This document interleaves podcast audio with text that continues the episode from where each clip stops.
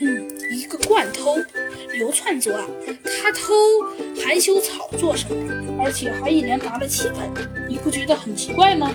猴子警长问道。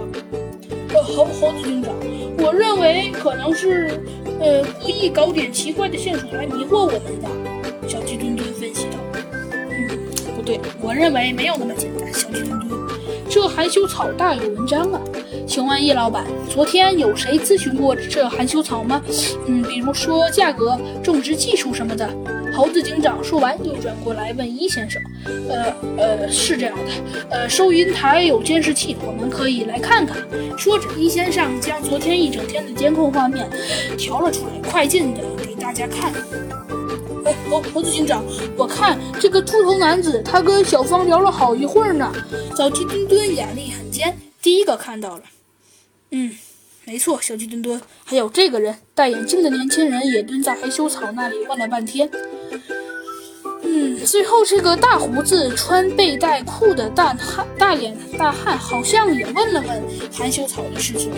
易先生看着画面回忆道：“经过一番对比筛选，秃头男子、眼镜男和大胡子是昨天来到店里最关心含羞草的三位顾客。”嗯。那秃头男子跟你聊什么了？猴子警长问小芳。呃，他说他是某单位的呃办公室副主任，需要买一盆栽培植物，感觉含羞草很好玩，问我能不能把它放在办公室里。我说当然可以了，但是含羞草含有一种含羞草盐，这种东西有毒，能够让毛发脱落。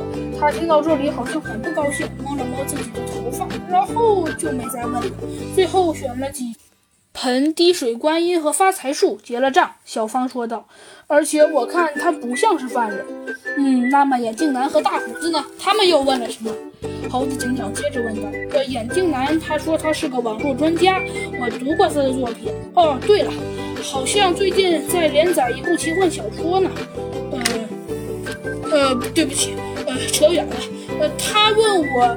哪种植物放在电脑旁边比较好？呃，于是我当然是推荐了芦荟和仙人球。他自己看了含羞草，并且还玩了好几下。看见含羞草的叶子很快闭合了，他好像显得很高兴，还而且还说写作很累，需要养一些这样有意思的植物呢。小芳想了想，呃，我当然也告诉了他含羞草有毒，会让人脱发的事情。他笑着说他知道，然后匆匆接了个电话，走了，说他下次再来。